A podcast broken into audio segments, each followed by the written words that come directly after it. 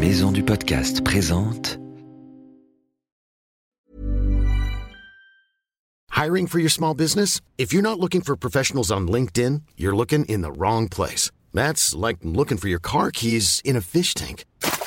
LinkedIn helps you hire professionals you can't find anywhere else, even those who aren't actively searching for a new job but might be open to the perfect role. In a given month, over 70% of LinkedIn users don't even visit other leading job sites. So start looking in the right place. With LinkedIn, you can hire professionals like a professional. Post your free job on linkedin.com/people slash people today.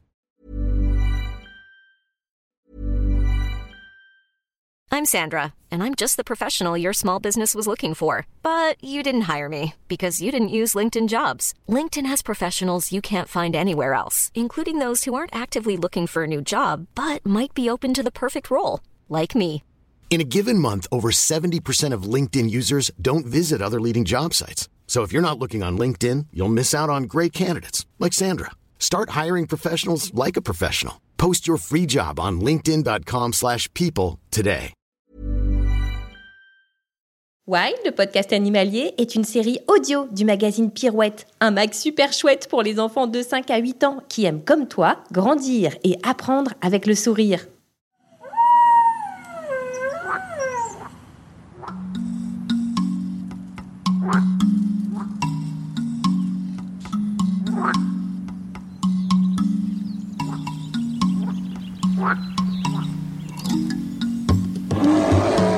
Salut nos petits aventuriers et bienvenue dans Wild, le podcast animalier.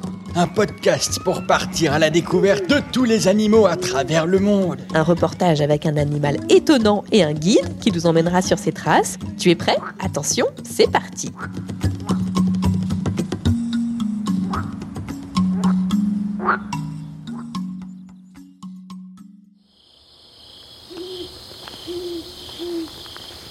Mais pourquoi est-ce que le professeur m'a donné rendez-vous dans cette forêt sombre en pleine nuit?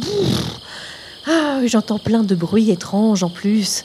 Il m'a demandé de lui ramener son sac à dos spécial, mais je me demande vraiment pourquoi il en a besoin ici. Oh, c'était quoi ça? Oh là là, ça fait de plus en plus peur. Mon téléphone, sûrement un fantôme qui essaye de me passer un coup de fil. Ou alors, c'est une urgence? Allez, courage, je décroche. Allô, c'est Sapiens. Alors qu'est-ce que tu fabriques encore? Toujours pas arrivé Professeur, c'est vous? Mais où êtes-vous? Je ne vous trouve pas. Troisième arbre à droite en lisière de forêt, c'est pourtant pas bien compliqué. Professeur, il y a plein de bruits bizarres ici. Qu'est-ce que tu racontes? C'est quand même pas la grosse bête qui va avoir peur de la petite. Tu connais suffisamment les animaux maintenant. Tu sais bien que tu ne crains rien. Allez, dépêche-toi d'avancer. Professeur, j'aperçois des ombres là-bas sur le chemin. Des ombres à cette heure-ci. Hmm. Ah mais oui, je sais. C'est le groupe d'Hélène. Hélène est naturaliste. Elle a des super oreilles et elle décrypte tous les bruits de la forêt. Une veine de tomber sur elle. Allez, profites-en pour lui demander quels sont les bruits étranges que tu as entendus. Ah bon? Bon, ok, je vais lui demander et je vous retrouve juste après. Mais ne traîne pas. J'ai absolument besoin de mon sac. Au plus vite.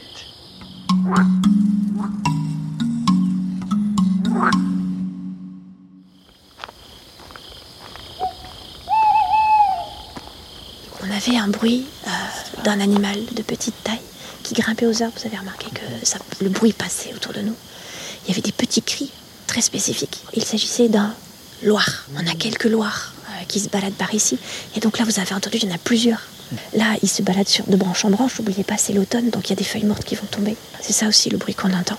Et quelqu'un d'autre a entendu un autre euh, bruit au tout début, un cri de renard. Et donc la chouette Hulotte nous fait euh, l'honneur de, de chanter ce soir en pleine nuit, vous avez vu. Donc on a entendu des chants, comme ici, mais on a au- aussi entendu quelques cris, des cris typiques, des cris d'alerte de notre présence. Donc là, ça veut dire qu'elles ont détecté notre présence et que donc elles se passent l'information. On a eu plusieurs individus qu'on a pu entendre. L'un était complètement de l'autre côté de la clairière et il y en avait au moins une, mais je pense qu'il y en avait deux effectivement qui étaient situées quasi, bah on était quasiment en dessous d'elle. hein. Il y en a une qui est passée en vol, donc il y en a un qui a émis plutôt des chants et un autre qui a émis plutôt des cris, puisqu'à un moment ces deux vocalises se sont un peu superposées. Donc c'était deux chouettes hulottes. Certainement, une qui a plus chanté pour remarquer son territoire et l'autre qui a plus fait un cri d'alerte qui indiquait la présence euh, d'un intrus, nous, les lisières de forêt, c'est vraiment bien parce qu'on est entre un espace forestier et un espace beaucoup plus ouvert, là en l'occurrence la prairie. Donc on est presque à la différence de deux territoires, un territoire plus ouvert, un territoire un peu plus boisé.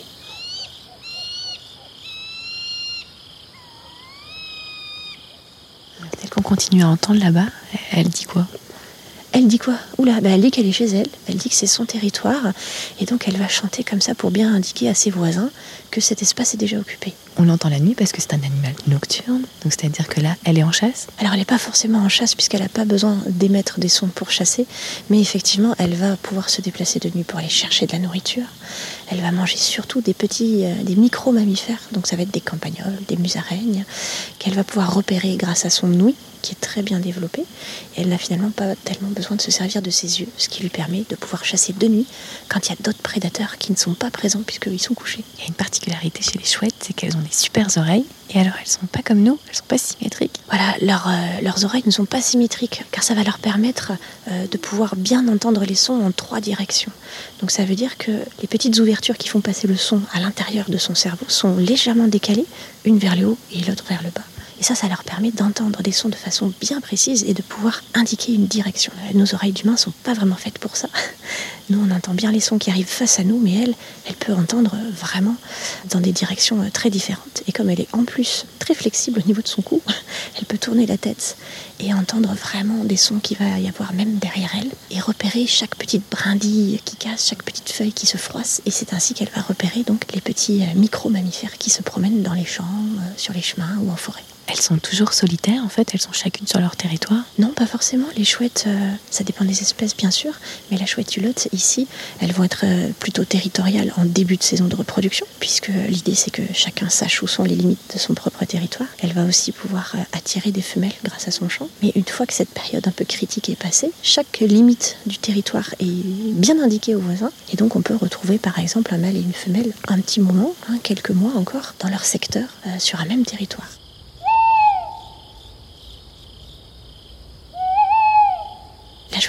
Elle va avoir un, un plumage vraiment euh, de camouflage. Elle va être euh, marron, noir et beige, ce qui fait qu'elle va très facilement se cacher euh, dans les arbres, dans le paysage. Très difficile de l'observer. Et la plupart des chouettes qu'on va avoir euh, en France ont les yeux jaunes, magnifiquement jaunes, et celle-ci va avoir les yeux noirs. C'est-à-dire que même ses yeux sont couleur camouflage. Elle fait partie des espèces de chouettes de taille moyenne. C'est pas les plus petites, c'est pas les plus grandes. Mais voilà, c'est en tout cas une espèce qui est parmi les plus communes en France. On va la retrouver en lisière de forêt, comme ici, voire complètement à l'intérieur de forêt. On va pouvoir aussi l'entendre près des parcs et des jardins. Elle est assez peu farouche, ce qui fait qu'on peut la croiser dans plein d'habitats différents en France. Elle niche où? Elle se fait son nid? Elle va faire son nid euh, dans des arbres, vraiment dans le couvert végétal. Elle va pas faire son nid au sol, elle va pas utiliser des terriers. Mais effectivement, elle va construire un nid. Alors parfois, elle va réutiliser des cavités qui ont été euh, déjà occupées par d'autres espèces. Et donc, elle va un peu squatter comme ça, euh, à la base de branches, de grosses branches d'arbres. Elle va pouvoir euh, s'installer dans des trous d'autres espèces euh, animales. Les chouettes, c'est pas forcément des, des oiseaux très bâtisseurs en termes de nid. hein. Ils sont pas très ingénieux là-dessus. Non, elles vont très peu construire de nids. Finalement, elles vont préférer occuper des cavités qui ont déjà été euh, creusées par d'autres, ce qui va leur permettre bah, de se protéger du vent, de l'humidité aussi. Alors, on parlait tout à l'heure des, des cris. Il y, a vrai- il y a vraiment plusieurs euh, types de cris. Il y a les cris, il y a les chants, il y a, il y a différents. En fait, tout ce qu'elle dit, ça veut dire quelque chose. Oui, il y a plein de types de vocalises différentes chez les, chez les oiseaux en général, et notamment chez les rapaces nocturnes.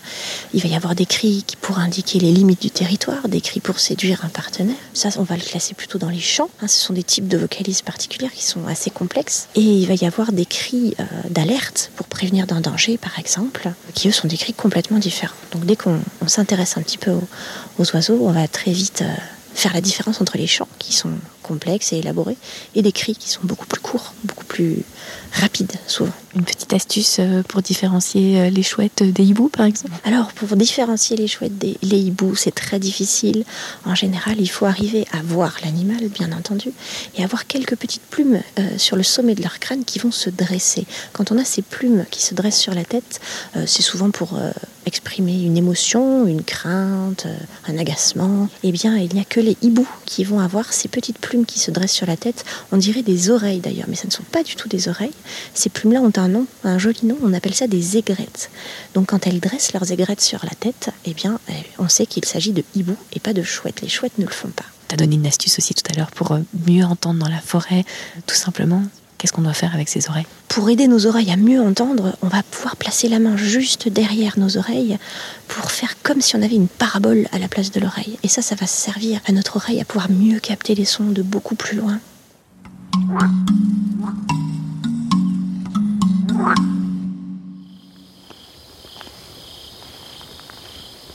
Professeur Professeur Où êtes-vous? Ici, au secours Professeur, j'en étais sûre Il vous est arrivé un malheur dans cette forêt effrayante. Vous êtes là? Je suis ici. Attendez, j'allume ma lampe torche.